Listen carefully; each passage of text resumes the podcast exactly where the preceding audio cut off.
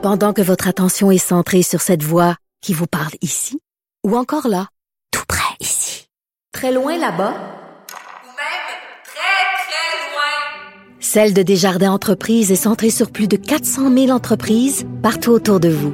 Depuis plus de 120 ans, nos équipes dédiées accompagnent les entrepreneurs d'ici à chaque étape pour qu'ils puissent rester centrés sur ce qui compte, la croissance de leur entreprise.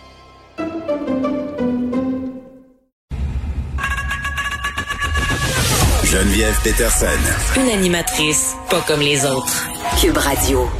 Bon, est-ce que les enseignantes enceintes qui continuent de travailler courent un risque? Il y a des directives quand même assez claires de l'INSPQ, là, euh, selon lesquelles les enseignantes enceintes sont considérées comme étant une clientèle vulnérable qui nécessite justement la mise en place de mesures préventives. Donc, il y a plusieurs cas de figure. Il y a des endroits où les enseignantes sont carrément placés en retrait euh, préventif et ce dès l'annonce de leur grossesse.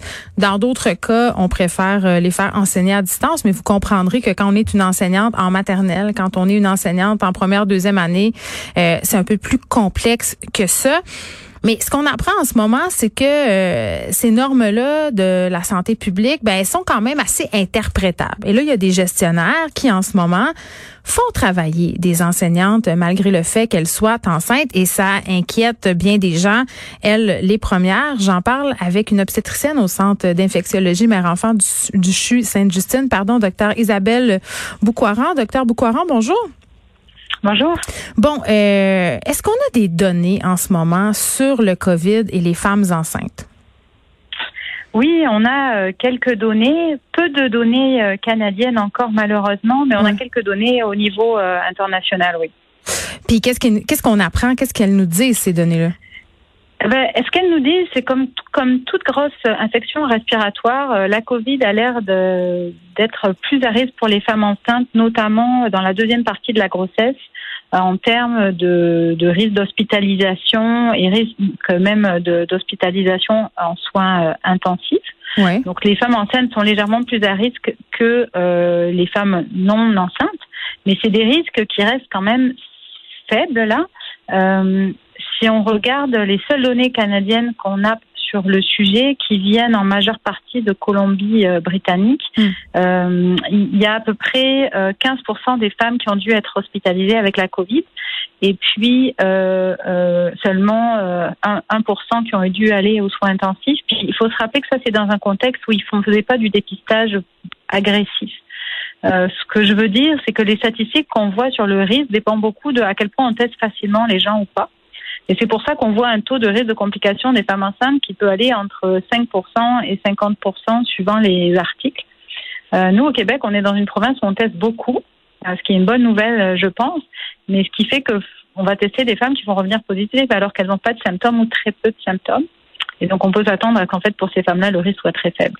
Bon, si je vous suis bien, le docteur Boucoiran, euh, ce que je comprends, c'est que si je suis enceinte euh, en ce moment, j'ai pas plus de chances qu'une autre femme d'attraper la COVID. Là où ça devient peut-être plus complexe, c'est au niveau justement des possibles complications.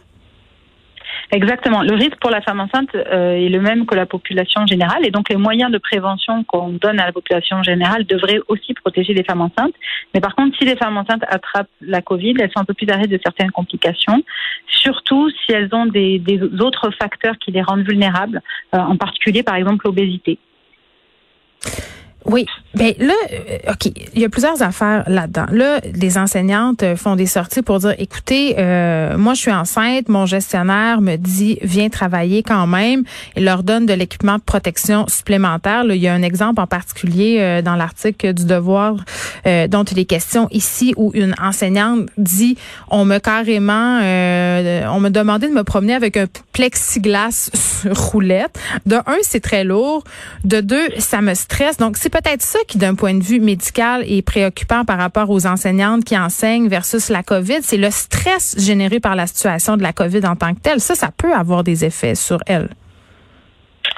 Oui, ben, le, le, actuellement, toutes les femmes enceintes vivent beaucoup de stress. Là, je peux, je peux vous le dire, euh, j'en Ouais. suis témoin au quotidien. Euh, et je pense que l'hétérogénéité des consignes d'un endroit à l'autre rajoute au stress que vivent euh, les gens. En tout cas, c'est l'impression que j'ai comme clinicien sur le terrain. Euh, je, je peux pas. par contre, moi personnellement, je suis pas très inquiète qu'on laisse travailler des femmes enceintes à partir d'un moment où on leur fournit du matériel de, pré- de, protection adéquat euh, et qu'elles peuvent appliquer des moyens de protection dans leur milieu.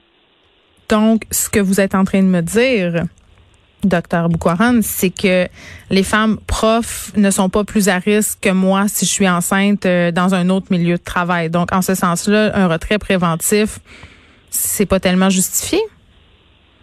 Ben, moi, je trouve que c'est un. En fait, je comprends les raisons qui ont mené à ces décisions. C'est vraiment le principe de précaution. Puis c'est- C'est c'est une politique qu'il y a au Québec en général pour toutes les infections pendant la grossesse. Euh, par exemple, vous avez les travailleurs des services de garde qui sont euh, euh, retirés, vous savez, en début de grossesse pour prévenir certaines infections pendant la grossesse. Donc, en fait, c'est une politique qui existe au Québec pour toutes les infections pendant la grossesse. Mais après, euh, quand on regarde dans le monde, c'est plutôt une exception. Euh, donc il faut un petit peu relativiser. Puis les, les, les professeurs, s'ils sont dans des classes avec des enfants euh, qui n'ont pas de troubles de comportement, etc., ils devraient quand même pouvoir gérer le contact relativement. Euh, je, je, je vois ça nous dans les relations de soins aussi, on peut avoir des contacts assez rapprochés. Euh, donc je, je pense qu'il faut regarder milieu par milieu et euh, classe par classe dans quel contexte on est, mais je, en général, je ne suis pas inquiète qu'elle travaille. oui. Bon, euh, bon, il y a eu toutes sortes de commentaires sur les mesures de distanciation, justement, des femmes enceintes qui s'inquiétaient euh, que parfois, même au niveau du personnel, euh, ça soit pas respecté, qu'il y ait des, des membres du personnel enseignants qui ne portaient pas le masque de façon adéquate. Donc, je pense que la question du stress, c'est peut-être un peu centrale, mais c'est quand même assez intéressant de comprendre que ces femmes-là n'ont, en, en proprement parlé, pas plus de chances que vous et moi d'attraper la COVID et peut-être un peu plus de chances de développer des complications. Maintenant, euh, docteur Boukwaran, est-ce que le virus, euh, puis je pense qu'on n'a pas encore beaucoup de données là-dessus, là, mais par rapport à la transmission de la mère au bébé, ça, qu'est-ce que la science nous dit en ce moment euh, là-dessus? Si une femme euh, qui est porteuse de la COVID-19 puis pas nécessairement symptomatique donne naissance à un enfant, est-ce qu'elle lui transmet automatiquement?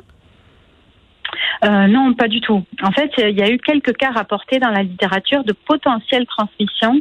Et je, dis potentiel parce que, euh, en fait, c'est compliqué de démontrer la transmission de la mère au bébé. Euh, on le sait pour d'autres virus là, sur lesquels euh, moi je peux travailler, comme le VIH ou un autre qui s'appelle le cytomégalovirus. Mm. Ça prend, ça, ça prend plusieurs résultats. Et donc des fois, il y a eu des rapports avec un seul résultat positif, puis des autres négatifs. Donc quand on regarde l'ensemble des publications, il y a eu comme un cas vraiment qui, qui me convainc du risque. Donc, il doit avoir un risque, euh, surtout si à un moment la femme a le, un virus circulant de façon élevée dans, dans son sang. Là, à ce moment-là, théoriquement, le virus peut traverser le placenta et aller infecter le bébé. Euh, et on le sait pour d'autres virus que ça peut arriver qu'il y ait des transmissions euh, de cette façon, de cette façon-là. Mm. Mais le risque semble faible quand on regarde quand il y a eu des, des grandes séries qui ont été testées.